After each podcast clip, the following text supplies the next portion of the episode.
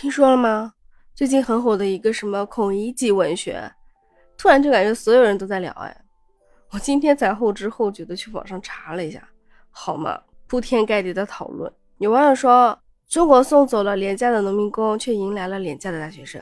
现在月薪三千找不到农民工，却可以招到一大批的大学生。然后农民工好不容易供养出来的大学生，到头来却发现还不如当年的自己。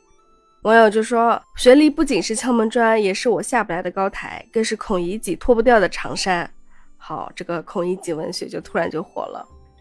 但是你说什么是所谓的下不来的高台？什么是脱不掉的长衫？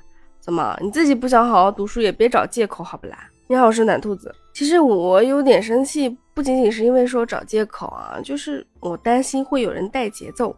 你想呀，细思极恐，好吧？你不觉得这又是一种嗯文化入侵的这种苗头吗？有心之人会利用这个所谓的下不来的高台、脱不掉的长衫，说什么读书无用。我记得已经有这样的新闻了。你还记得鲁迅的作品中孔乙己是什么样子的吗？他有描述啊，说他是高高大大的，脸色呢是青白的，还有皱纹，夹杂着一些伤痕，有一些花白的胡子是乱蓬蓬的。那穿着长衫，又脏又破的，看起来是个读书人的样子，但是又显得有些落魄。每天在酒馆里面喝酒，还经常赊账。然后呢，因为会写字，又觉得高人一等，实际就是安于现状。唉，还欠着酒馆的钱呢。那个时候读书人可能的确是有一定的地位嘛，但是孔乙己他作为一个读书人，他并没有什么特别值得骄傲自豪的地方呀，穷困潦倒，连个秀才都不是哎。甚至他连个谋生的能力都没有，到酒馆喝酒也是对着大家说满嘴的这种“知乎者也”啊，卖弄他的学问。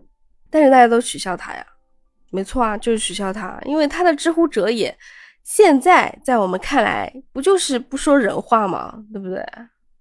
这大家说不到一块去啊，对吧？所以其实鲁迅是在批判孔乙己，甚至是跟孔乙己。一类的人呢，是在哀其不幸，怒其不争。这类人是什么人呢？就是明明就是一个普通人，却又不甘心成为一个普通人。你说他不甘心也就算了，还不想努力。我觉得这种才叫孔乙己文学吧。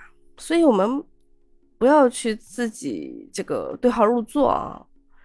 你可别觉得因为当下这个有学历，但是没有找到月薪高的工资就是孔乙己了。没有啊。你明明可以通过努力获取更多啊！我们不能安于现状啊，对吧？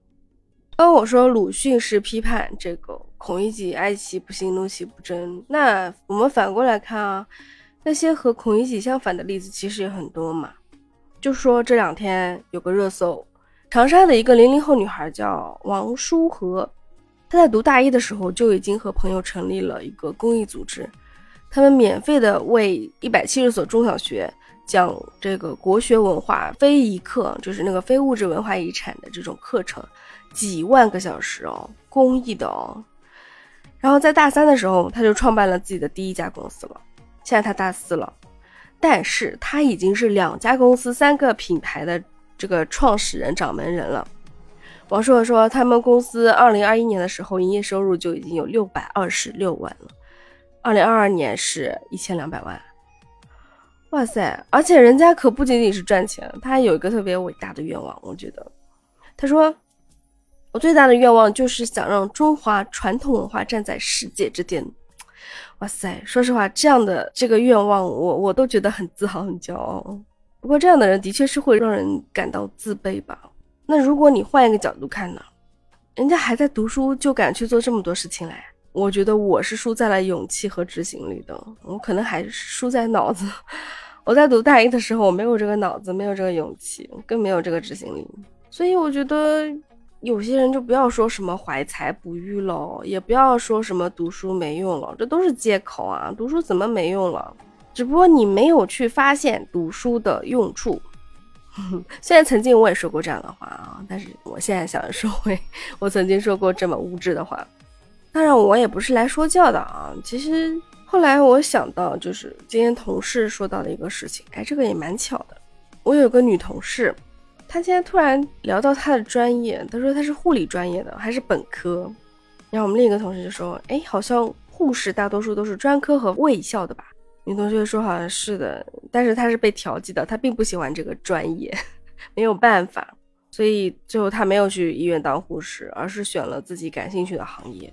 但是你看，医院的护士，不管你是本科也好，专科也好，或者是卫校也好，人家都是从一线护士开始做起的，他们就是一点一点的积累经验，到最后就是能力强的做了护士长、护理主任这样子，并不是完全看学历的。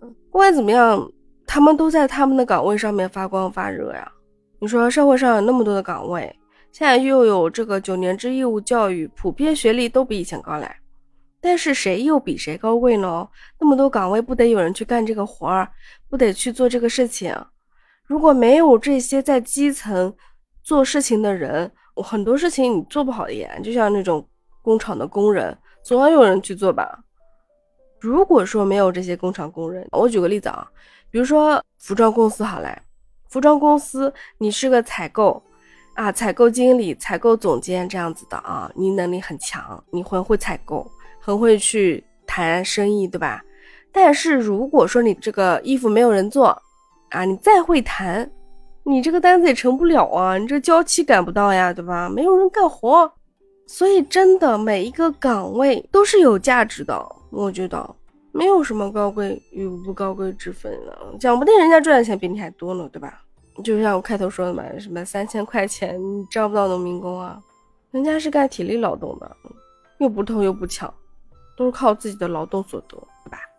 所以真的，你要有脑子、有想法、有逻辑、有道德，你还得有执行力，你得去干呢。躺在床上想想就能成功啊？坐在椅子上你写长篇大论就能赚钱啊？想得美吧！我每天都能做白日梦呢，对吧？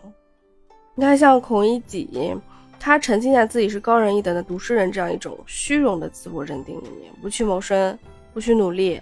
我觉得这才是他最可悲的地方吧，可能说难听点就是眼高手低呗，不经过社会的毒打，你怎么敢说我踏入社会了呢？是不是？好了，我不能再说了。再说你要觉得我给你讲道理了，我没有，我才没有，我就是随便聊聊，有感而发。好吧，那今天就先聊到这儿吧。你要经常来和我聊天哦，点赞评论别忘了，能够打赏一下就更好啦，谢谢您嘞。我们下期再见，拜拜。